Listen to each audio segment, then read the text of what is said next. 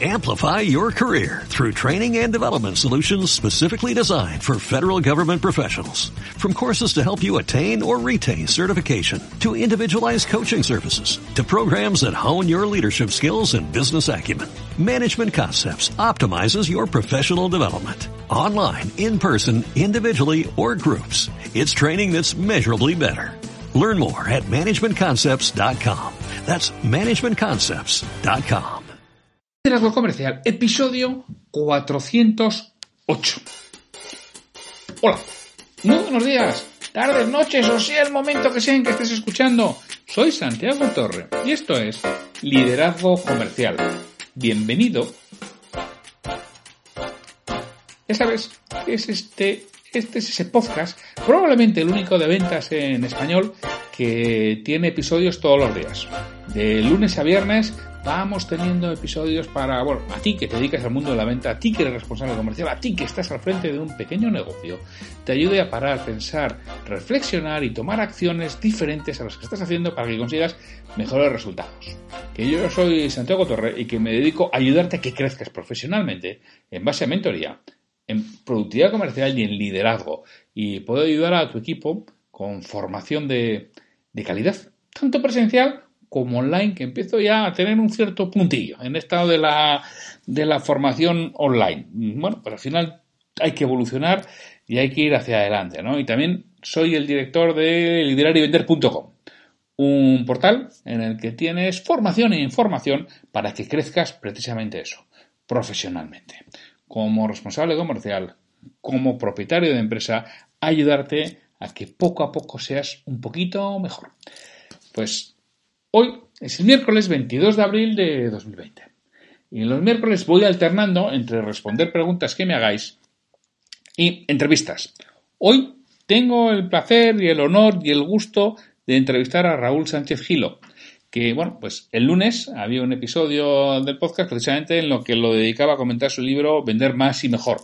Y bueno, a raíz de la publicación del libro, uno de, de las personas que lo oye, David, David Córdoba me dijo, oye, pues joder, eh, Raúl sería un excelente entrevistado para este podcast. Oye, dicho y hecho, David, tus deseos son órdenes para mí. Contacté con Raúl, oye, y le hemos entrevistado y lo tienes aquí con una conversación con él que nos va a hablar sobre, muchas cosas de venta, sobre su libro, también nos va a hablar de la exportación. Así que si quieres enterarte un, un poquito más de lo que es el mundo de la exportación en la venta, Raúl nos cuenta y nos da una serie de pautas, pistas, consejos y orientación tremendamente interesante, ya que es una persona con muchísima experiencia en ese, en ese campo.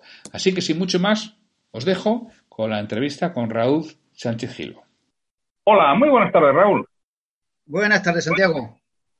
Oye, encantado, lo primero es agradecerte por participar en, en Liderazgo Comercial, en este podcast, en la entrevista que vamos a tener esta tarde, que para mí es un auténtico placer. Ya sabes que soy lector de tus libros, que lo comentábamos el, lunes, uno de ellos, el, Vender más y mejor, pero también el, el otro, recuérdame el nombre, las 51... Sí, el otro era 51 consejos de ventas. 51 consejos de ventas. Eso es, para mí es un auténtico placer tenerte aquí. el placer es mío, Santiago. Además, yo te sigo también muchísimo en, todas las redes y en LinkedIn y en, toda, en tu podcast también.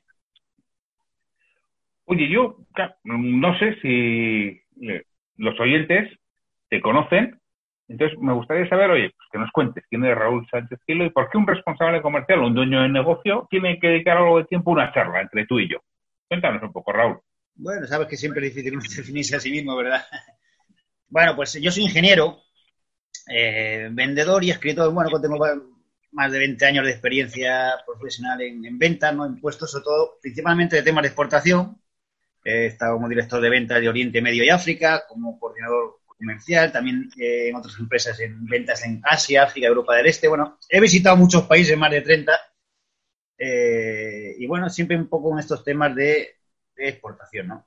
Y entonces, de un poco de mis errores y aciertos, sobre todo de mis errores, tú lo sabes bien, eh, es de los que más se aprende, ¿no? Con lo cual, ya es un poco, intento compartir mi, mi visión y mi experiencia en los dos libros que he publicado y también un poco pues en todas mis publicaciones en redes sociales, principalmente en LinkedIn, ¿no? Y en cuanto a que por qué me tiene que escuchar un oyente tuyo, bueno, esto es como todo, ¿no? Es uno el que lo tiene que decir, ¿no? Supongo que eso lo tienen que decir mm, los demás, ¿no? Eh, por ejemplo, no sé, yo pienso, tengo 12.000 seguidores en LinkedIn, que no son ni pocos ni muchos, pero bueno, no, entiendo que no pueden estar todos equivocados. Quiero decir, algún despistado puede haber, pero creo que no. Bueno, que yo creo que me siguen porque les aporto algo positivo, ¿no? Entonces, en ese sentido, más que decirlo yo, eh, yo pienso que son ellos los que a raíz de los comentarios que ponen en mis publicaciones o los, cuando me leen o las reseñas que hacen, que, les aporto algo que, les interesa. Yo sí que puedo decir que a mí me aportas. Yo soy uno de esos seguidores y a mí me aportas, te sigo, comento con lo que con lo que planteas y bueno, ya lo he dicho, ya lo comenté el, lunes en este podcast, en el episodio del lunes, a mí me gustó mucho el libro, Vender más y mejor, escrito, bueno, al final es una conversación que siempre se hace mucho más ameno y vas repasando muchísimas cosas del departamento de ventas y lo que tiene que hacer un vendedor, ¿no? Además, con estructura. El libro está claro de los que merece la pena leer. Eh, vas aprendiendo y, hay gente, porque luego lees el LinkedIn, mucha gente, ah, pues no me ha aportado nada nuevo. ¿Qué, qué, bruto eres, tío?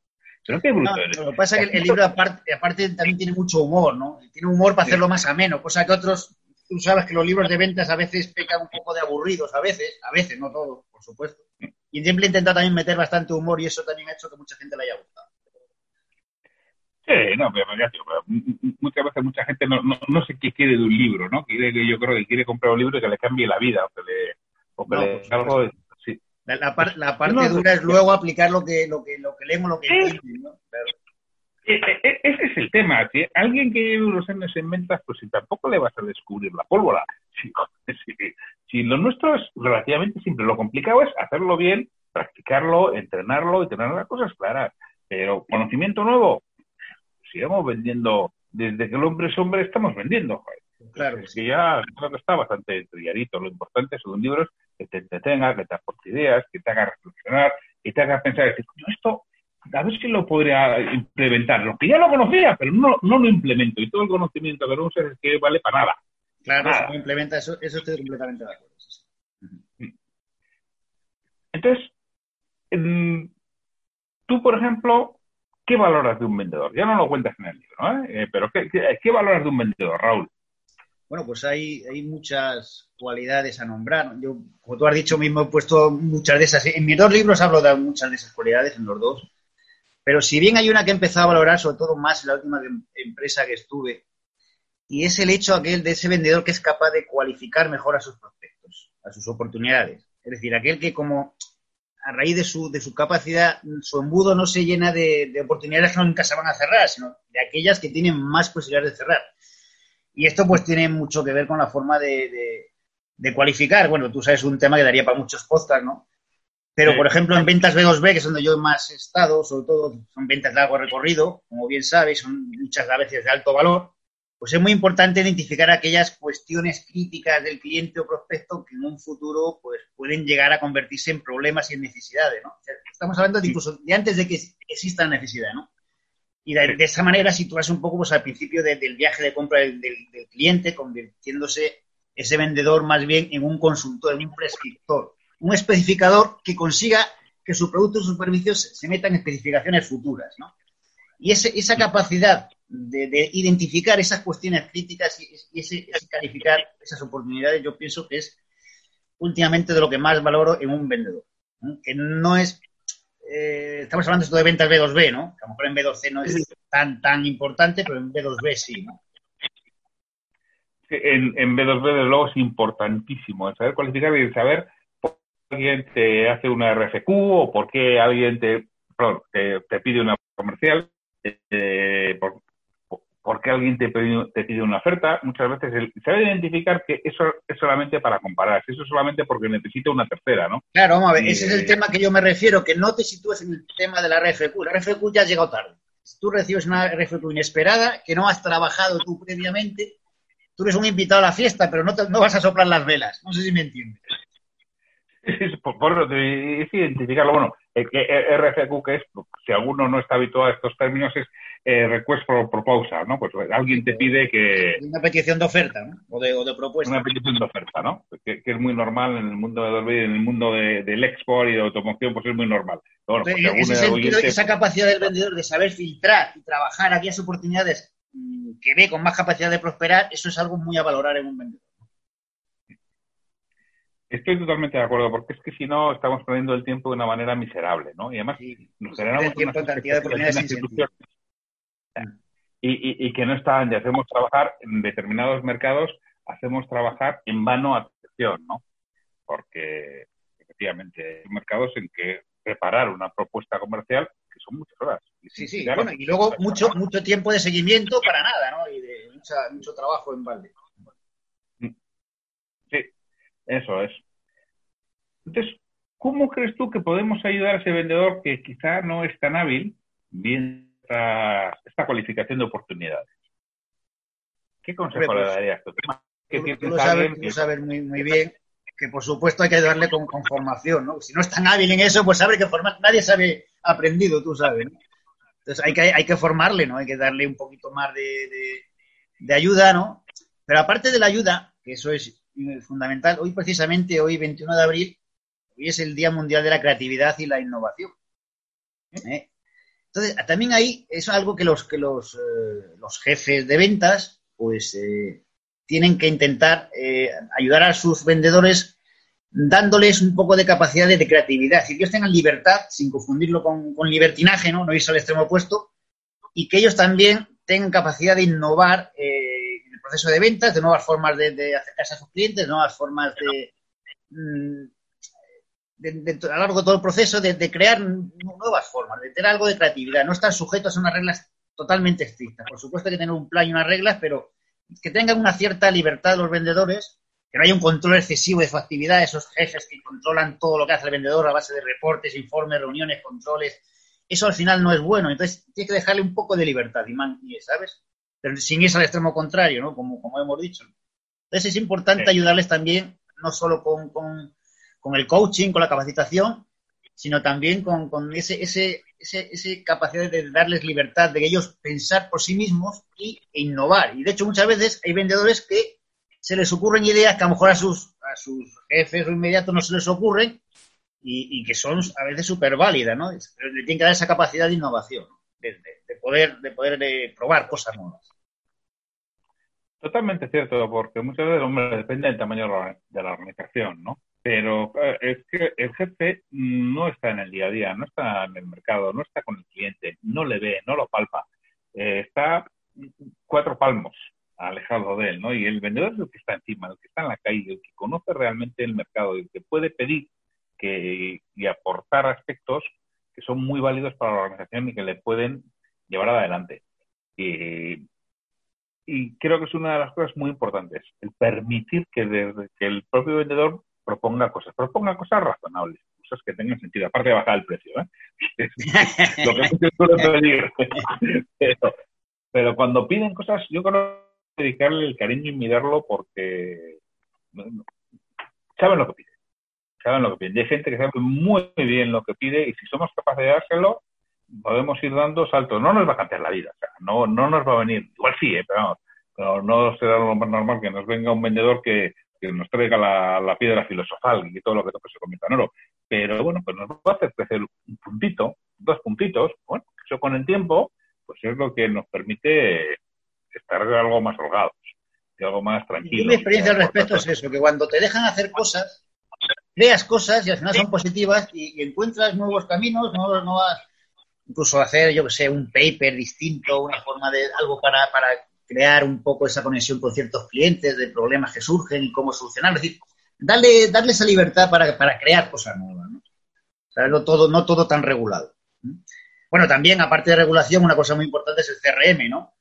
Eh, y muy importante la actitud que tenga el vendedor con el CRM. En ese sentido, mm, el, que él lo haga como algo suyo, ¿no? Como una forma de mejorar, no como algo administrativo, no como una pesada carga, ¿no? Entonces también es una forma de ayudarles si el CRM no, supone una, carga, sino supone algo que ellos, que ellos lo vean como algo que ellos mismos les sirve de ayuda. Es que el CRM bien utilizado y bien enlazado con el ERP es algo básico. Yo lo he visto en las que he trabajado que hay un buen RP, un buen CRM, el vendedor dispone de tiempos, de datos en tiempo real, el, el, el, vendedor debe hacer su previsión de ventas anual y está viendo toda su previsión detallada que ha hecho la realidad frente a ello y le permite tomar acciones y decisiones mucho más rápidas, sobre todo en cuanto el vendedor tiene un poco de, formación. Hombre, estamos hablando de vendedores con una formación muy simple, muy básica, pues igual no es lo más adecuado. Pero en el momento que estás hablando de un, vendedor con una cierta formación, es una, el momento que implementas un CRM en condiciones, lo que le ayuda. Y hombre, no le gusta nada meterle el, el revisita, ¿eh? pero bueno, eh, es, el precio que tiene que pagar para, para que le ayude. Claro, lo que pasa es que, hay muchos vendedores verdad que lo ven como, como una carga, ¿no? Y esa es, la visión que, que, se le debe intentar cambiar para ayudarle, ¿no? De, demostrarle que, que, realmente es algo súper beneficioso para ellos. Hay que demostrárselo muchas veces. ¿no? muchas veces es una carga. ¿eh? Yo he visto CRM que, vamos, es que había vendedores que no podían ni ver lo que ellos habían introducido. Tío, o sea, bueno, pues sí es otro problema aparte. Eso que no estaba bien configurado o no estaba adaptado a lo que necesitaba la empresa. Al final tiene la, obsesión, la propiedad de la empresa, el director comercial. No, es que la información es sagrada, igual se la lleva, pero coño, sí la que han traducido el ¿Cómo quieres que venda si no tiene información? Si no sabe lo que ha vendido a sus clientes. Si no sabe si han hecho un pedido. Y, y, hay veces que yo me he encontrado que el vendedor te dice, si no sé, yo no sé si un pedido, si un cliente ha hecho un pedido o no. Yo me acuerdo, me acuerdo de una formación que hice en abierto, una persona en este caso vendía máquinas de oficina, fotocopiadoras, y, me decía, a mí no me dan ninguna información. Y dice, pero tú sabes lo que es haber pasado una oferta. ¿Eh? Vas al de una semana, al de ellas, a hacer, hacer seguimiento. Oye, ¿cómo está esto? no, pues si ya me han enviado la máquina, o me la mandan mañana. A mí me han pasado que ya la oficina no me han dicho nada. Dice, como un pero tú como un gilipollas. Y lo, y lo que es es una falta de coordinación de todos los, todos los niveles. Eso, eso, es lo que no se, se, debe evitar. No, joder, es que si no tienen información y se la llevan y se van a la competencia. Y pero ¿cómo coño quieres que venga? ¿Y cómo quieres que optimice su tiempo? Si se ha ido el tío hasta Bermeo, estamos en Bilbao, de Bilbao a Bermeo, pues ahora 40 kilómetros, ido el tío hasta Bermeo a hacer esa visita, a hacer el seguimiento. y resulta que, que, se han hecho el pedido a vosotros hace cuatro días y no se lo has comunicado es imposible, ¿no? Y bueno, por eso digo que muchas veces también tienen bastante razón, ¿eh? Los vendedores. Sí, no digo que no, hay, casos para todo eso. Yo hablo en plan general y por supuesto hay casos para mm. Oye, una pregunta que hago siempre a todos los entrevistados, ¿no? Para ti, ¿cuáles son las diferencias entre un vendedor estrella y un vendedor promedio? La pregunta trampa esta siempre, lo que siempre se ve mucho. Bueno, primeramente, primeramente yo pienso, eh, a todos los que están escuchando este podcast, todos tus oyentes ya son vendedores estrella. ¿eh? Eso por de entrada, porque esa es una de las condiciones o definiciones que pudiera tener un vendedor estrella, es eh, el querer siempre estar, formarse, actualizarse, seguir aprendiendo, mejorando, escuchar podcast, leer libros, artículos, asistir a cursos, webinarios, o sea, eso siempre debe formar parte de cualquier vendedor para ser estrella. Eso por una parte, ¿no? Y por otro lado, bueno, son tantas definiciones que se han dado, ¿no? Y hablar, eh, hay muchas condiciones pero también, por ejemplo, en el libro tú lo has, leído, en el libro primero, que hay una dicha así un poco en plan críptica, que es levantar el velo de Isis, que a muchos no les sonará, y que es esto, ¿no? Pero básicamente lo que tienes que hacer es eh, reflejarte un poco en tu propio espejo, ¿no? ¿Eh? Reconocer tus errores, tus defectos, por qué hemos fallado en tal o cual operación, en tal o cual venta, analizar dónde se pudo mejorar, qué salió bien y qué salió mal, y siempre criticarte de forma constructiva a uno mismo para poder mejorar. Es decir, se hace un ejercicio de introspección y de alguna manera subir la necesidad de superarnos, ¿no? Y por eso levantar ese velo de, Isis de la diosa y, mirarte en el espejo. Mirarte en el espejo y porque al final eh, se trata de ayudar al cliente, pero e, ese secreto de todo esto está en, ti mismo, está en nosotros mismos. Esa sería una de las, de las condiciones fundamentales para ser vendedor estrella, ¿no? Y otra cosa que también distingue a los vendedores estrella, yo pienso, aunque esto a lo mejor es más difícil de contrastar hasta que no pasa, es que cuando se va de la empresa, sus clientes lo echan de menos. Y se nota, es decir, es algo que se nota, ¿eh? Resulta luego mucho más difícil la adaptación del nuevo vendedor, ¿no? Y es porque se, se ha generado una, una, conexión con sus clientes, realmente les ha ayudado a conseguir su confianza, su fidelidad, y de alguna forma cuando se va de la empresa ese vendedor, los clientes lo lamentan, ¿no? Porque sabían que dicho vendedor iba, iba defendía sus intereses, sus problemas y que podían contar con él, ¿no? Lo que pasa, claro, esto no lo puedes saber a, priori, ¿no? Solo cuando se va de la empresa, ¿no? le echan de menos los clientes. Eso ya, por eso digo que será, sería una definición un poco a posteriori, ¿no?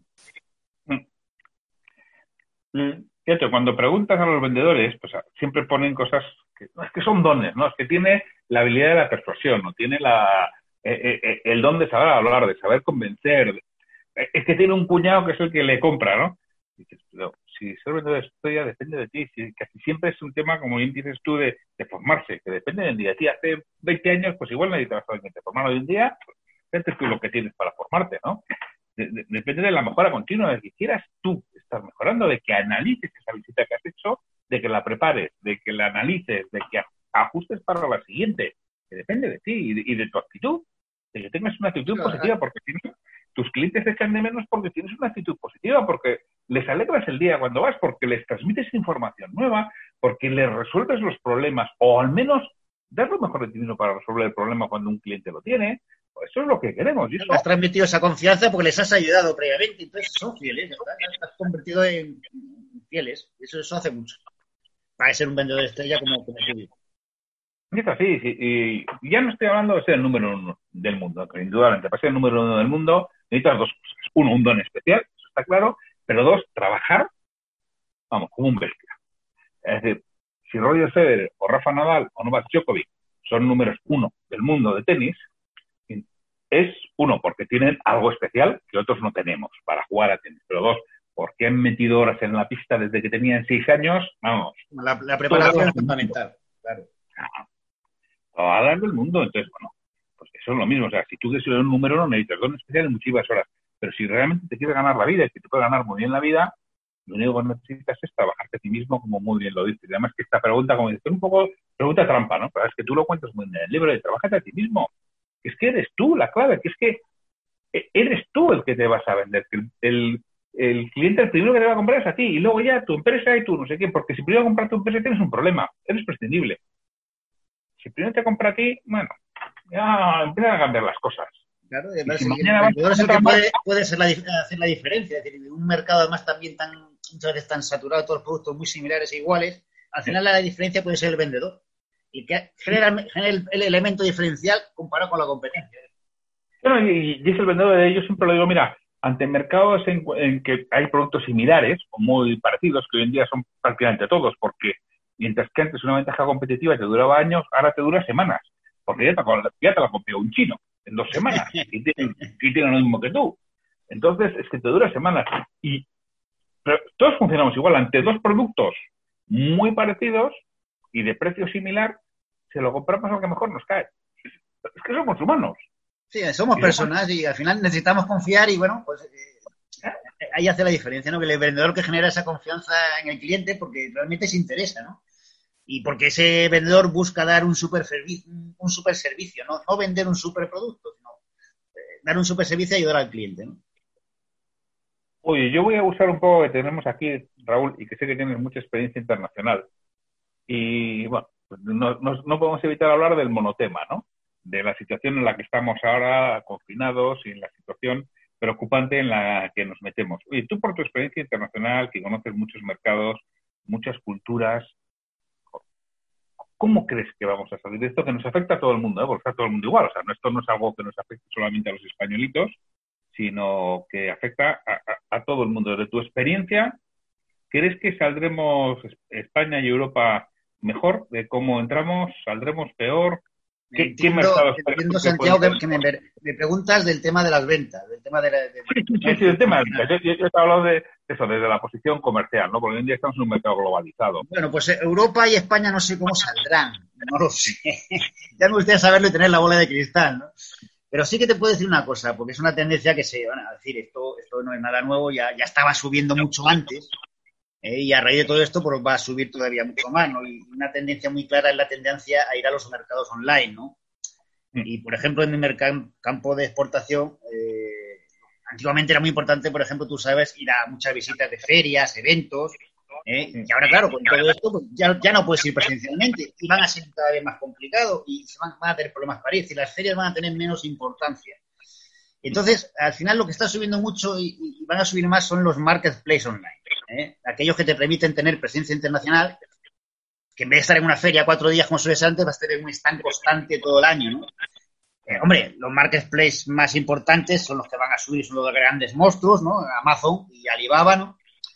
En, B2B está Amazon Business, que mucha gente no lo conoce, pero es también una plataforma de que se juntan varios proveedores, ¿no? Y mundo B2B. no lo conozco, mira, no lo conocía Amazon Business. Bueno, pues ese es para, para B2B. El, equivalente en, chino es el alibaba.com. ¿eh? Igual que en B2C es el amazon.com y en, chino es aliexpress.com. Esa es un poco la. Luego ya cada uno de ellos pues tienen también diversas plataformas. Alibaba luego tiene otras plataformas, una que es, por ejemplo, para productos de lujo, que se llama Timol, por recordar, otra que se llama Tibao. Bueno, hay varias plataformas, unas son C2C, otras son B2C, otras son B2B, tienen diversas plataformas, ¿no? Y aparte de estos monstruos, hay otros muchos más. hay cantidad de marketplaces locales de cada país otros que cubren varios países, algunas que son específicas de un sector. Eh, yo, por ejemplo, en su día pues estuve subiendo productos a un, market, a un marketplace que era sobre todo para un tema de equipos industriales que se llamaba eh, Direct Industry. Y era una manera de tener un stand todo el año en ese, en ese tipo de punto de encuentro de, empresas y de proveedores. ¿no? Y esto pues, va a ser una tendencia mayor en un futuro. ¿no? Pueden ser nuevos generadores de nuevos leads y contactos, tanto de clientes finales como de posibles representantes internacionales. ¿no? Aquí en España, por ejemplo, pues el mayor marketplace B2B que tenemos es Solo Stocks. No sé si lo conocerás, Solo Stocks. Sí, me suena. O sea, no lo he utilizado nunca, pero sé Solo que Stocks, eh, aparte de España, está también en varios países europeos, eh, también en Marruecos, en América Latina. Bueno, en fin. Entonces, es una, em, un punto de encuentro de, todo tipo de, productos, ¿no? Puede ser productos de agricultura, de ganadería, alimentación, de decoración, de construcción, de electrónica, de energía. Eh, de todo tipo de productos, ¿no? Entonces, las empresas deben cada vez más considerar el utilizar estos marketplaces como herramientas de venta internacional, ¿no? Y como nuevas formas de llegar a, los, a, sus, clientes, en este caso en vez de a sus clientes empresariales, ¿no? Y hay muchas empresas que, que utilizar estos nuevos puntos de encuentro, ya digo, los grandes como son Amazon y Alibaba, pues les ha supuesto un ahorro de costes y tiempos muy importante y llegar a muchos más clientes potenciales. Y esto con, el tema este del COVID pues se va a explotar más todavía. El tema del uso de estos marketplaces, que hay muchos, hay muchísimos. Lo que pasa que mm, eh, supongo que a raíz de todo esto se van a conocer cada vez más o se van a usar cada vez más. ¿Qué papel tenemos los vendedores en ese marketplace? Hombre, pues eh, en, decir, eh, en B2C, que es todo prácticamente Mm, automatizado, digital, online, hay, hay realmente poco. En B2B sí, porque muchas veces no es que se venda a través de la página, sino que contactas a alguien que puede estar interesado y a partir de ahí ya, ya sale del, online para ir al offline. ¿Me explico? Y a raíz de ella se, se, produce pues todo el contacto con ese posible representante o ese posible cliente donde se hace la propuesta, pero ya se haría offline, ¿no? Otra cosa que tú estás pagando para tener ese stand ¿eh? por ejemplo, Alibaba, pues a lo mejor le estás pagando, yo que sé, al año para tener esa representación de tus eh, productos B2B, a lo mejor estás pagando 2.000, 3.000, 4.000 o 5.000 o 6.000 euros al año, o dólares, en dólares. Pero te, te, conviene porque la raíz de ahí consigues nuevos, nuevos leads, nuevos prospectos, que luego tú ya madurarías fuera de la plataforma, ¿no? Entonces, en ese sentido, ahí sí tendrían cabida los vendedores, ¿no? Realmente, eh, en este caso no sería más que un nuevo modo de, de prospección, de generación de leads pero luego hace falta. bueno, también a veces de vender, porque hay plataformas de estas que se vende directamente, ¿no? hay productos también que hay unos que tú sabes que son commodities, donde también se vende directamente, ¿no? Otros productos industriales que son ya más de más alto valor y más complejos necesitarían, por supuesto, todo este proceso consultivo del vendedor. Pues esto es una, una tendencia que va a subir mucho. Ah. Y ¿Tú crees que, por ejemplo, eh, que esto se está hablando estos días en, prensa, de que puede haber otra vez una nueva relocalización o que vuelvan las empresas que algunas, algunas plantas productivas se habían ido a otros países que vuelvan a España, que es sobre todo lo que se está viendo ahora con, no vamos con EPIC, por ejemplo, ¿no? que resulta que no tenemos y dependemos de, de terceros y luego nos lo quita todos por el camino. Pues sería estupendo que muchas empresas dejasen de fabricar en China, pero el problema que se encuentra es el de siempre, el de la mano de obra, no, es la, misma mano de obra allí que aquí. Y cuando digo China, digo también, pues yo que sé, Bangladesh, Tailandia, eh, Vietnam. Eh, entonces, muchísimas empresas que, acaban fabricando allí por este tipo de temas de mano de obra. Y también, verdad, muchas de ellas porque a lo mejor el control de calidad no es el mismo. Eh, aquí pues tenemos para bien, unos controles de calidad mayores en Europa y también hace que sean apreciados en otros mercados. Quiero decir, eh, yo, por ejemplo, que he vendido mucho en Oriente Medio, ellos valoraban mucho los productos que tenían el mercado CE, el mercado de la Unión Económica Europea. Es decir, que a ellos no les puedes decir, no, no, eh, un producto chino, me explico. Es que hay cantidad de mercados que sí valoran esa calidad que podemos dar eh, nosotros aquí localmente y que no puedes darla en China. ¿Sabes? Entonces, por eso te digo que eh, todo esto no sé si va a cambiar tanto, si va a haber muchas empresas que van a volver o no a volver, es que dependerá mucho de su mercado. Si su producto es un mercado que solo compite por precio, por narices tiene que ir a, a fabricar en China. Si su producto compite por valor y no por precio, fabricar en Europa con los estándares que tenemos de calidad y con los controles que tenemos, por ejemplo, en tema alimentario, que hay muchos controles alimentarios que no tienen en otras partes del mundo, en tema de fitosanitarios, de controles de, plagas, de, enfermedades de animales, todo este tipo de cosas que tenemos aquí hace que los productos nuestros tengan una calidad tal que sí pueden competir a esos clientes que valoran esa calidad, que valoran ese, ese, ese nivel de producto, ¿no? Si solo vas a competir por precio, pues por narices te tienes que fabricar a estos países de Asia. Pero por eso digo que es que depende mucho del mercado del producto en sí. Y, también de la voluntad del comprador. Yo lo que creo, ¿eh? me puedo equivocar, yo creo que todos vamos a pasar a, valorar algo más lo producido en España y lo producido en la Unión Europea. Eso va a cambiar la mentalidad de que vamos a valorar lo que se produce aquí mucho más. Claro. estoy de acuerdo. Y que vamos a, a, pagar algo más por ello porque sabemos lo que nos jugamos y yo espero que las instituciones públicas también para ciertas compras, si están muy bien, podrás comprar los guantes y las mascarillas y los no sé qué en China más barato, pero igual tienes que guardar un 30 o un 40% de tus compras para producto europeo. igual no puedes hacer la distinción español, pero sí europeo. bueno, mira, independientemente de eso, sí, perdona Santiago, es que aparte de eso ya no es solo cuestión de que tú, eh, el presupuesto que tú guardas, no, es que es también los estados cómo va a relacionar con los aranceles. Es decir, va a haber eh, una cantidad de, temas de, proteccionismo aduanero tremendo. Es decir, van a subir ciertos aranceles de ciertos países seguramente. ¿Por qué? Porque los países europeos, yo quiero fabricar aquí, no quiero productos de tal sitio, voy a subir arancel a, tal país, tal producto. Mm, vamos, eso lo ha hecho también hace poco también Trump y Estados Unidos con productos españoles, por cierto, pero se ha fastidiado bastante, ¿sabes? Que subir los aranceles de ciertos productos españoles. ¿eh? Entonces, eh, este tipo de guerra de aranceles y de, subidas de precios en aduana entre los países para protegerse y de este proteccionismo también va a ser otra guerra adicional, va a ser una guerra tremenda. Que a saber por dónde va a salir también. Yo, por mi parte, o sea, yo creo poco en el proteccionismo en, ese sentido, que puede durar, pero yo creo que a la larga es perjudicial. Yo creo mucho más en el, el proteccionismo, mucho más dirigido desde las administraciones públicas. Es decir, si yo voy a comprar 100 millones de mascarillas al año, pues lo que voy a hacer es comprar 40 millones de mascarillas europeas y además voy a exigir dentro del concurso público que lleven en el mercado como Twitter CE y mientras que, bueno, los otros 60 millones los compraré al mejor postor, pero me estoy asegurando que al menos 40 están producidos aquí.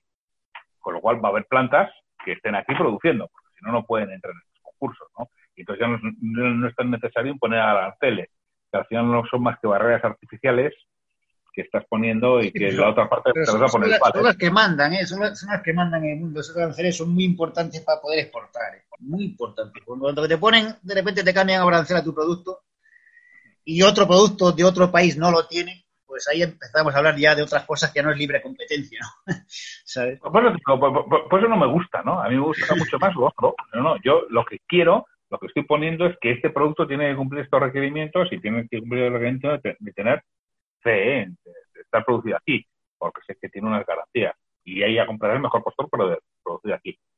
Eh, y no tanto poner aranceles, ya que es un, algo artificial y que además que la otra, la otra parte te vuelve a hacer lo mismo. ¿eh? Lo único que haces es que hacer productos de forma absurda. Eh, los, no, los políticos, desde luego, no, no son las personas más brillantes que tenemos desde el punto de vista de gestión. y otra cosa que puede pasar también es que puede haber nuevos acuerdos bilaterales entre ciertos mercados, entre ciertos países para hacer zonas de libre comercio, ¿no? Un poco que eso ya se vería si, se llevaría a cabo, ¿no? Que ha habido muchos intentos al respecto, ¿no? Pero bueno, acuerdos estos de precisamente para eliminar esos aranceles y fomentar ese comercio, ¿no? Pero bueno, esto ya dependerá de tanto de los políticos que nunca se sabe. Eh, eh, eh, esto no lo sabemos. Y lo mismo, ¿eh? tú has exportado a Asia, entonces yo entiendo que habrás viajado, por bastantes países de esos. Sí, prácticamente a todos los asiáticos. Sí. Fíjate que hemos tenido los ejemplos aquí, ¿eh? yo no, esto tampoco lo sigo mucho porque yo prefiero todo ese tipo de noticias solamente tener la información, pero no entrarme en profundidad porque me, me, cabrean y me, me, despistan de mi objetivo de trabajar y trabajar eh, bien, ¿no? Pero a mí me sorprende, pues, cómo ver en determinados países que en teoría están menos preparados que España, han sabido controlar la pandemia mucho mejor que nosotros. ¿Tú crees que es por tema cultural crees porque han reaccionado mejor? ¿Aquí crees tú que sea, por ejemplo, Corea? O sea, pues, haya sido capaz de controlar la pandemia y nosotros no. Pues que hay muchos factores. Yo no, sabía decirte, Santiago. Aquí también hay mucha teoría conspiranoica, que tú sabes, hay mucha teoría conspiranoica, que hay gente a favor, gente en contra. Eh, ¿Por qué lo han controlado mejor? Bueno, hay mucha gente que dice, y los expertos dicen, que también porque han tenido o han sufrido otras pandemias antes, de alguna manera ya estaban más concienciados, ¿no? Ya el uso de la mascarilla a lo mejor lo tienen más, más asumido. Y también puede, es verdad que también a lo mejor la cultura de menos, de menos, eh, menos toque, menos contacto. Aquí los mediterráneos, tú sabes cómo somos, somos más de abrazarnos, de tocarnos, de besarnos. Mientras que en estos países tú sabes que esto de besar a alguien no es lo normal, ¿no? De hecho, a un japonés, eh, tú salúdale, pero a distancia y con cuidado, ¿no? En fin, todo este tipo de cultura tan distinta que hay que entender, pues a lo mejor también ha hecho que ellos, que ellos, eh, además, que ellos suelen tener otra cultura también más de, de bastante, ¿cómo te diría?, de colectividad, ¿no? Es decir, oye, el gobierno ha dicho esto y, todo el mundo hacer esto, ¿no? No que aquí somos un poquito más viva la vida, más, más eh, la pillería, tú sabes, la picaresca, por ejemplo, española, de que dicen una cosa y la mitad de la gente la incumple, ¿no? Y, ese confinamiento es verdad que tampoco se ha cumplido a rajatabla mm, como se debiera, ¿no?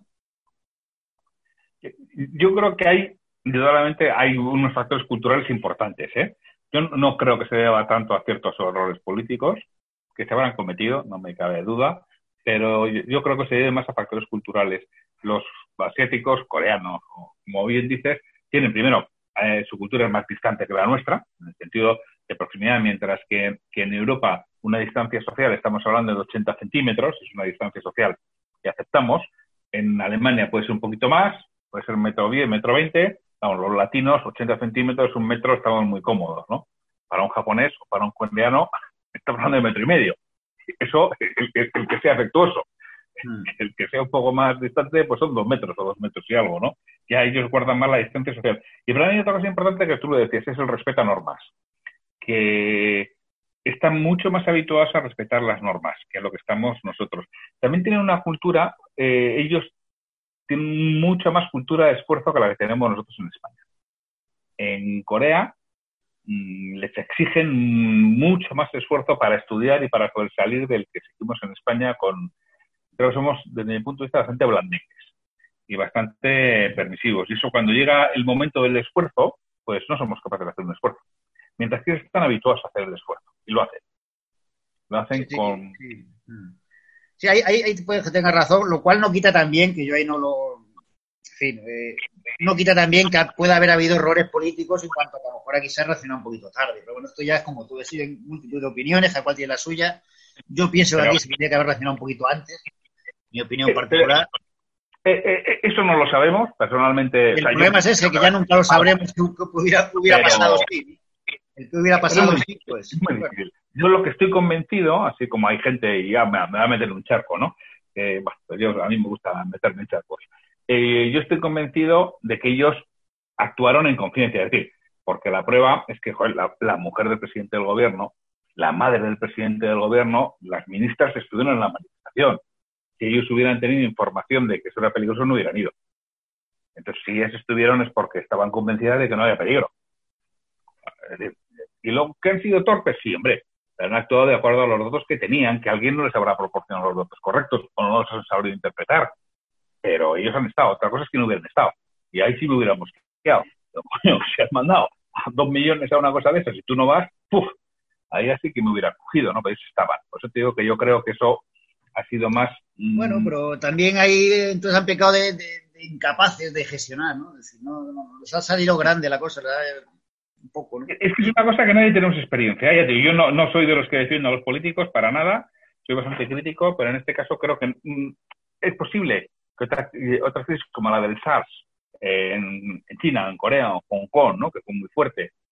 El SARS sería el año 2004, 2005, creo recordar. Por ahí sería que ahí ya supieron controlarlo. sí, entonces ya, estaba un poco más avispados ahora, ¿no? Ya tienen esa conciencia del peligro que podía suponer, ¿no?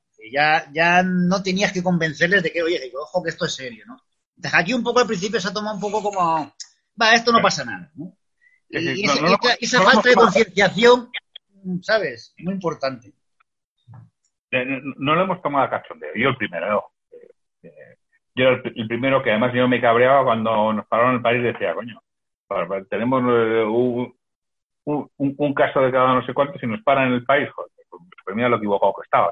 por eso digo que yo soy el primero que reconozco que, yo también me equivoco y me he equivocado y que no es fácil eh, eso. Pero sí, sí, los temas culturales son importantes y creo que nos tenemos que ir acostumbrando. Y los vendedores, que somos gente que nos gusta poco las normas, nos gustan poco los procesos, nos gusta poco los procedimientos, nos gusta poco hacer las notas de gasto, nos gusta poco hacer los reportes de visita, tenemos que acostumbrarnos a que porque además cuando te acostumbras en lo pequeño, luego cuando llega lo gordo, es más fácil que seas capaz de mantener una cierta disciplina, que es muy importante.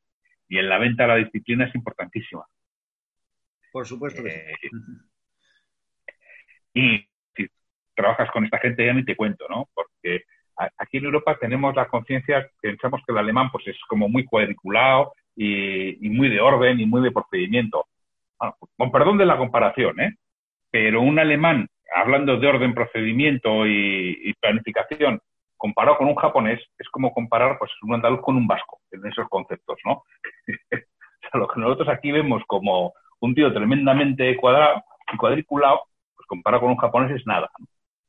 Eh, también una, cosa que hay que tener en cuenta, esto parece una tontería, no se habla mucho, hay que también a veces dar el valor que tenemos los españoles y en general a la, capacidad de improvisar. Sí. Es que hay muchas empresas que lo valoran, es decir, eh, hay cantidad de trabajos que los españoles son capaces de improvisar. Y un alemán, por ejemplo, no podría nunca. Ni un alemán ni un japonés, porque el japonés le tiene que decir todo cuadriculado y todo esto hecho y así, asá. Y el español en, una situación de, un proyecto que de repente hay problemas, es capaz de improvisar sobre la marcha. Y eso hay cantidad de clientes internacionales que lo valoran mucho. Que, los españoles, los ingenieros, hablo del tema de ingeniería, por ejemplo, que son capaces de improvisar sobre la marcha y de solucionar problemas sobre la marcha cosa que a lo mejor un alemán no, no podría, necesitaría órdenes de arriba. El español no, y lo soluciona. Y ese valor también a veces, es el valor de la improvisación, parece que no, pero es, es un valor que, el español tiene, el empresario español. Sí, sí, tenemos, y lo valoran mucho. Ya que yo he trabajado con una compañía, bueno, que era una compañía de capital francés, pero nosotros, eh, por un tema de fusiones, teníamos los headquarters en Berlín con alemanes, y al final ya aprendieron los alemanes que siempre tenía que haber en los equipos de trabajo algún español porque era el que iba a sacar las castañas del fuego. Cuando había problemas, ¿ves? Lo que yo te decía. Cuando, o sea, cuando tú ibas en línea, los alemanes, los alemanes, los franceses planificaban. Ahora, el día que se torcía algo y se salía de la, del camino marcado, el que resolvía era el español o el italiano, ¿eh? Lo, que yo te decía, ¿ves? Estamos, estamos de acuerdo, hemos tenido la misma experiencia. Sí, sí, no, no. Entonces ya ellos aprendieron, no, no, siempre en los equipos de trabajo internacionales tiene que haber un español y un italiano porque son los que cuando se tuerza van a sacar, primero, son los que van a animar a salir a tomar cervezas, que siempre hace equipo. Y, segundo, son los que van a resolver las cosas no previstas. Y es verdad, tenemos esa capacidad de resolver lo no previsto. Pero bueno, también tenemos que tener un poco de orden un poco de disciplina y un poco de seguir las normas, ¿eh? que aquí en España nos cuesta. A los vendedores en particular nos cuesta mucho ¿eh? seguir las normas. Y creo que, hay que ser sin pasarse, sin que sean normas alemanas, que algunas empresas se pasan, pero hay que seguirlas. Oye, en, tú eres ingeniero y te dedicas a vender máquinas, ¿verdad? bueno, yo ahora no me dedico a nada, ahora estoy un tiempo de relax. Estuve, el último trabajo estuve en la zona de Oriente Medio y Norte de África sobre todo, y eran equipos de, pruebas para centrales eléctricas, en fin, para hacer pruebas en, subestaciones eléctricas y tal. Era un mercado M2B muy eh, complejo, por decirlo de alguna manera, ¿no? Entonces, ahí es donde realmente eh, aprendes o descubres, ¿no? Que, es muy importante todo esto que hemos estado hablando de, la variedad de culturas, de costumbres, de formas de negocio, ¿no? Y de buscar esos valores comunes, esos conceptos comunes aplicables a todas las situaciones, ¿no? Y entender un poco toda esa todos esos conceptos ocultos detrás de todo lo que hemos estado hablando, ¿no? Y aprender de esos errores y los aciertos, ¿no? Y, entender un poco las motivaciones de, estas personas en esos países y qué es lo que les motivaría a comprar, ¿no? Es decir, al final, como son tantas culturas, tantas costumbres, tienes que buscar eh, sitios comunes, ¿no? Y es un poco, de alguna manera, lo que yo intento también expresar en los dos libros que he escrito, ¿no? Ese tipo de conceptos eternos que valen para cualquier situación. Y que hay que tener mucho cuidado. Yo recuerdo, yo trabajaba para una compañía de grupo Total, ¿no? De la petrolera francesa. Y a cualquiera que pasaba en una posición internacional, de cierto, de una unidad de negocio a nivel mundial o jefe de producto a nivel mundial, tenían obligatoriamente que pasar. En Madrid se hacían los cursos y si no había que ir a París. Yo te diría que el curso inicial eran de 40 horas, 40 horas de protocolo internacional y luego había algunos refuerzos que era obligatorio cumplir precisamente para entender con las diferencias que hay entre las culturas, ¿no? En cuanto a protocolo, en cuanto a normas, y no, si tú vas a negociar habitualmente con cliente o proveedor y vas a negociar contratos importantes. Tienes que conocer al dedillo que lo que vale en Europa no vale en, en, Oriente Próximo. sí, los procesos de negociación cambian los procesos, pero al final lo que subyace de todo eso, lo que yo te decía, cambia un poco el proceso y la forma de negociar. No es lo mismo negociar con, con un chino que con un japonés, por ejemplo, son completamente distintos. ¿eh? Pero eh, ambos al final acaban teniendo motivaciones similares, entonces tienes que buscar un poco a, las personas detrás del puesto, ¿no? Y buscar un poco cómo mejorar esa relación comercial, ejemplo, en mi caso era sobre todo con muchos distribuidores, ¿no? Para poder desarrollar el mercado suyo, ¿no? Y tener una cooperación estrecha, entonces tienes que, intentar mejorar esa relación, ¿no? Eh, conocer un poco lo que a, las personas, ¿no? Buscar la, la, mejor manera de trabajar juntos, ¿no? En ese mercado.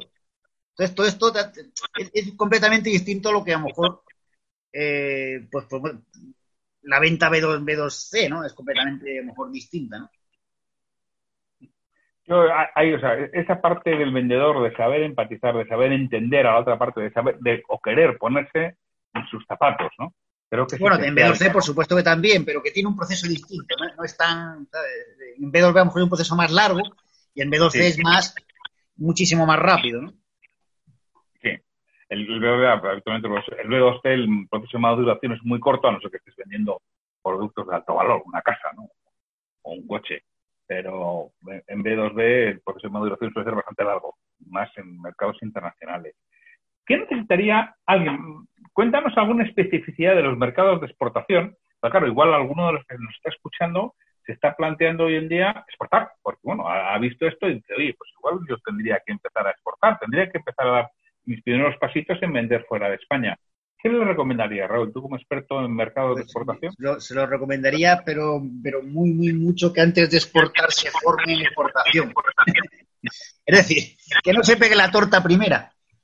No, y aparte, sobre todo, que la decisión de exportar no tiene que ser un capricho, ¿no? Tiene que ser una basado en, en una realidad, ¿no? Es decir, por ejemplo, si tú en tu mercado, pues, eh, si tienes una capacidad de producir tal que puedes permitirte exportar, pues si vas a exportar a base de quitarle eh, capacidad de producción al mercado tuyo, entonces vas, decir, no, como se dice en mi tierra, no vas a desvestir a un santo para vestir a otro. ¿sabes? Y tiene que haber eh, la decisión de exportar tiene que estar basada en más cosas, ¿no? Mm, tiene que estar también basada en si tú luego vas a hacer una red de exportación capaz de soportarlo, 8 de la mañana voy a decir, voy a exportar. No, pues tienes que tener también alguien, un departamento de exportación, que además tiene que saber inglés necesariamente. En otros mercados a lo mejor puede ser francés o, no sé, o aquí en España portugués incluso, porque es un mercado también que se vende mucho. Lo tenemos aquí cerquita. Si depende de cada mercado, pues tendrás que tener una persona encargada de ese departamento, que luego si crece el departamento, pues estupendo y son muchos más, pero al principio, por supuesto, tiene que haber alguien encargado. No puede ser el mismo director de ventas que está atendiendo al mercado nacional que se dedica a exportación. Pues eso es una locura. ¿Mm? Entonces, primero tiene que formarse y, luego, y luego tener un departamento especializado en exportación.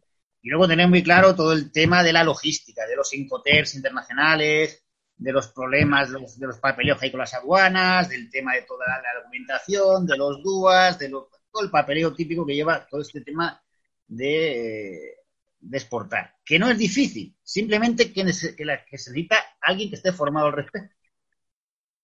Y que pasa que muchas empresas españolas no lo hay. Eh, pasa que en muchas empresas españolas no lo hay. Exportar es algo, diría que es complejo y lento de montar, pero una vez que has montado lo que es el departamento, acaba dando bastante buenos réditos y creo que acaba teniendo un retorno de inversión muy, muy positivo, porque además, bueno, pues es un mercado medianamente estable cuando consigues exportar. No está tan sujeto quizá a los vaivenes. Bueno, está sujeto a otro tipo de vaivenes también. Sí, hombre, como todo, ¿eh? Pero bueno, pero a, su vez, alguien que está comprando a un distribuidor, alguien que está comprando a un fabricante, tampoco cambia tan fácil su fabricante o su... Si le aporta algo de valor, ¿eh? Si está comprando commodities, indudablemente sí. Pero si le está aportando ya un producto con un cierto valor, no, no es tan sencillo que cambie, porque también hay mucho riesgo cuando yo importo. A ver qué me mandan y si alguien me está mandando ya una calidad contratada y una, una calidad en la que yo veo que es lo que yo necesito, también he acostumbrado a mi mercado a ese producto, ¿eh? Y cambiarle a otro, mmm, mmm, nos da mucho miedo, ¿eh? Bueno, ahí, es, donde hay otro tipo de, temas también, ¿no? Es decir, eh, ahí es donde está lo que hemos dicho de, generar esa, esa, confianza con el tiempo y, demostrar de demostrar el impacto que tu producto puede tener en, ese cliente, ¿no? Si eres capaz de demostrarle el retorno de la inversión, sobre todo si eres capaz de demostrar el, el, ROI, pues eh, no hay mucho más que hablar. Es decir, si eres capaz de demostrarle que tu producto le da un beneficio mayor que el de la competencia, pues bueno, pues ahí hay mucho, mucho donde. Sí, son mercados que cuestan hacer. Pero una vez que los has hecho, no sales tampoco tan fácil, si no la pizzas, claro, si no la pizzas a lo grande. La pizza a lo grande sí. Pero si no la pizzas a lo grande, tampoco te quitan. Porque, claro, quieras que no, él también tiene su imagen puesta contigo. No es tan fácil cambiar a un proveedor de estos y, que esté en su mercado. ¿no? Eh, no, al final, al final, ¿sabes lo que pasa? Que el problema no es más que la competencia de las que puedas tener en un mercado, es el status quo del cliente. Es decir, el competidor mayor que tienen muchos, muchas empresas es el propio status quo del cliente. Es decir, la opción que tiene de no hacer nada, de quedarme como estoy. En vez de, pues, tiene la opción o de comprarte a ti, comprar la competencia, o de quedarse como está. Bueno, por muchos dije quedarse como está. Es decir, tienen un problema y el problema, bueno, lo puedo soportar.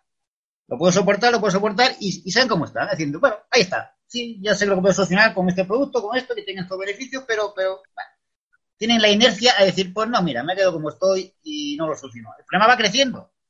Llegará un día que explota, y a veces hasta literalmente, ¿eh? que explota. Eh, sí, sí. Entonces acuerdan y dicen, joder, si, hubiera yo... Ese es el problema, que a veces el, el mayor competidor no es tu competencia normal, sino que el mayor competidor es el status quo del cliente. Es decir, que, se queda como está. Que no invierte, no invierte en, aquello que tú estás proponiendo, que a la larga eh, pues tiene, tiene un, beneficio. Y, claro, y si tú no es capaz de demostrárselo, pues eh, él se queda como está, simplemente. Ni te compra a ti ni a la competencia. Entonces decimos que alguien que quiera montar un departamento de exportación, lo primero es formarse, tener unas nociones básicas y luego contratar un buen profesional de exportación que tenga experiencia en, lo que es realizar todo este proceso. Hombre, que conozca todos los temas de los medios de cobro, de pago, que conozca el tema de las cartas de crédito, por ejemplo. ¿eh? Que esté en el mundo, que, sepa lo que es y que, se adapte, ¿no? Y para alguien, para alguien que, un comercial, un vendedor que se esté planteando pasarse a, a export. Cuéntanos, oye, alguna cosa bonita y alguna cosa no tan bonita de trabajar para un departamento de exportación. Hombre, pues lo bonito es lo que conoces un montón. Yo he conocido mucho, demasiado. Ya un momento que ya, ya me he cansado, ¿no? Pero, a mí si me dicen que volviera a repetirlo, lo repetiría. Es decir, yo volvería a ir a cantidad de países que he visitado y conoces tanta gente, tantas culturas, que son muy enriquecedores. Eso es una parte muy positiva, ¿no? Es muy enriquecedor como persona, ya no solo profesionalmente, sino como persona, ¿no? Ver toda esta cultura, este, este, tipo de países. Aunque es verdad que cuando vas a trabajar tienes poco tiempo de ver, eso también, ¿no? Ves a lo mejor algo, pero muy poquito, ¿no? Por vas a una feria y a lo mejor pues eh, tienes una tarde que al final te, da tiempo a hacer algo de turismo, por ejemplo, o lo que sea, y bueno, pues algo ves, ¿no? Por supuesto. Porque vas a ir a, a trabajar, ¿no? Eso, esa es una parte positiva, ¿no? La otra negativa, pues eso, precisamente es lo mismo. El tema de viajar también hace que, pues, que no, que no estés estable en un sitio, ¿no? Que estás siempre fuera, ¿no? Eh, yo ahora mismo ya he vuelto, he estado muchos años viviendo en Madrid y he vuelto lo que es a la tierra, a mi tierra, que es Extremadura, la tierra tira, ¿no? Y, claro, aquí no tengo yo mi casa y donde ya pues no, no quiero, quiero quedarme aquí, no quiero tener que estar tanto yendo y viniendo por eso el mundo de Dios, ¿no? Entonces es un poco la, las dos caras de la moneda, ¿no? Al principio gusta, pero cuando lleva muchos años ya apetece, apetece algo más, más estable, ¿no? Al principio gusta, pero el exceso cansa, ¿no? Es, no, supongo que eso es como todo, eh, como todo. Oye, eh, Raúl, ya para ir finalizando, ¿estás preparando algún otro libro? ¿Estás en alguna otra aventura? Lo, tengo en mente, pero me, pasa que, es que me ha dado una pereza tremenda. lo tenía en mente, tenía hasta precisamente, claro, tenía más o menos medio, pero entre unas cosas y otras, pues lo, he ido dejando, dejando. Y, como que tampoco, a lo mejor algún día me pongo, y esto es como todo, esto, tú sabes aquello de que, de que tú no escribes cuando tú quieres, sino cuando las musas vienen y quieren, ¿no? Cuando ellas quieren es cuando tú escribes. estoy esperando que vengan las musas, me inspiren y, de repente, ¡pum!, eh, me ponga, ¿no? Sí, sí, porque yo, si no recuerdo mal, a mí me había parecido leerte en LinkedIn o pues, que, estaba barruntando otro libro, por eso te lo preguntaba. No, este, eh, tengo cosas por ahí escritas, pero todavía no, no con la suficiente entidad como para decir que voy a sacar otro libro. Lo que sí he sacado hoy, precisamente, ya aprovecho y perdona por la cuña publicitaria. he sacado, lo, he visto hoy, sí. He sacado, para entretenerme, he sacado un blog, un blog personal. Claro, yo considero que mi blog eh, principal es LinkedIn, ¿no? Es donde tengo muchos seguidores. Pero es, un blog personal un poco a experimentar con él, que bueno, a lo mejor si, si, si sale interesante, luego voy añadiendo más cosas. El blog se llama consejosdeventas.wordpress.com y bueno, pues ahí empezaré a subir eh, publicaciones, recursos, cosas un poco iré subiendo. Y ya bueno, ya se ha ido hoy apuntando bastante gente, ya se ha bastante gente para recibir las siguientes eh, publicaciones. Sí, sí, no, no, ya te yo ah, ya tomo notas y además que eh, hoy lo has puesto en LinkedIn y lo has puesto que además has puesto esa frase, que tu principal blog es LinkedIn, pero que has creado el, blog, ¿no? Eh, no, no, ya he tomado nota ahora para ponerlo en las notas del programa para que el que, esté interesado, además yo se lo recomiendo, que vaya y lo leo porque Raúl escribe cosas muy interesantes, escribe cosas, tiene mucho sentido común, tiene mucha experiencia en ventas y sabe lo que dice. Habla de cosas con, criterio eh, eh, y con experiencia y que a todos nos aportan y nos hacen reflexionar. A mí los escritos de Raúl me, gustan mucho yo sí te recomiendo que, mira, yo no me he apuntado, pero me apuntaré ahora mismo a, hacia recibir tus newsletters y, recomiendo a todos eh, que os apuntéis a, recibir las newsletters y los, y los pensamientos de, Raúl. Raúl, pues bueno, Raúl Sánchez filo el LinkedIn le tenéis, le podéis seguir, es bastante activo en esa red. ¿Estás en alguna otra red, Raúl? Sí, estoy en Twitter, en Instagram. Lo que pasa es que Instagram empezó hace poco así un poco por experimentar y tal, y tal, seguidores, no llego a, lo, a, los 1000 en Instagram. En Twitter tendré 1800 o por ahí, bravo. Que también un poco como algo complementario. ¿Perdona? En Twitter también Raúl Sánchez Gilo, ¿verdad? Bueno, en Twitter es, tengo dos. Uno es Raúl Sánchez Gilo y otro Raúl Gilo. No me acuerdo cuál el, español, porque en Twitter me dividí en dos. Uno en español. Ah, vale. Sí, no, eh, yo, sé que en Twitter estamos conectados también, pero bueno, ahora claro. Sí, eh, como el de, el. Que no, pues no, no sabes cómo cómo está en LinkedIn sí. El de español es, sí, es arroba Raúl Sánchez Gilo, ese, sí, correcto. Raúl Sánchez Gilo, vale. Perfecto, para que te localicen ahí Ahí también. Eh, en, cualquier caso, si tienes duda de la dirección, las puedes encontrar en el perfil, ahí aparecen todas para cuando las pongas en, el, en la publicación. las pondré. Raúl, pues muchísimas gracias por compartir este tiempo con nosotros y bueno, hacernos comprender un poco lo que es el mercado de la exportación y de vender fuera. Y como cada mercado es totalmente distinto, la mentalidad es diferente y hay que adaptarse, ¿no? Ese, es una buena, un resumen, que tenemos que adaptarnos a todo, tenemos que adaptarnos. Es más con lo que está cayendo. Raúl, por lo dicho, pues muchísimas gracias, un fortísimo abrazo y, cuando quieras, eh, este, esta es tu casa. Nada, muchísimas gracias a ti, ha sido un placer, además me le pasa muy bien. un placer hablar contigo, Santiago. Un abrazo. Gracias, un abrazo. Adiós. Esta ha sido la entrevista con Raúl, que ha estado realmente a gusto con él. Espero que vosotros también os haya aportado valor. Y, oye, pues si queréis contactar con él, saber algo más, preguntarle, os voy a dejar los enlaces a sus redes sociales y a su nuevo blog en, las notas del programa. Ya sabéis que las tenéis, tanto en iVoox, que es donde está originariamente guardado, y que si por lo que fuera, pues no llega a otras plataformas, también lo tenéis en liderarivender.com, en el que subo todos los días el, podcast. Y las notas las tenéis en abierto en liderarivender.com, siempre tenéis el podcast y, las notas. Desde ahí lo podéis escuchar, lo podéis bajar y lo podéis descargar si queréis desde ahí mismo. Pues lo dicho, pues sin mucho más, despedirme de vosotros hasta mañana, jueves, en los que tendremos un nuevo episodio de Irracionalmente Predecibles y voy a intentar dar respuesta a alguna de las peticiones de, de otro David. No es este David Córdoba que nos ha pedido lo, de lo de la entrevista con Raúl, sino de otro David que me ha dicho, ¿podemos poner algo de aplicación práctica de irracionalmente predecibles? Creo que mañana toca. Mañana vendrá así que sin mucho más. Hasta mañana.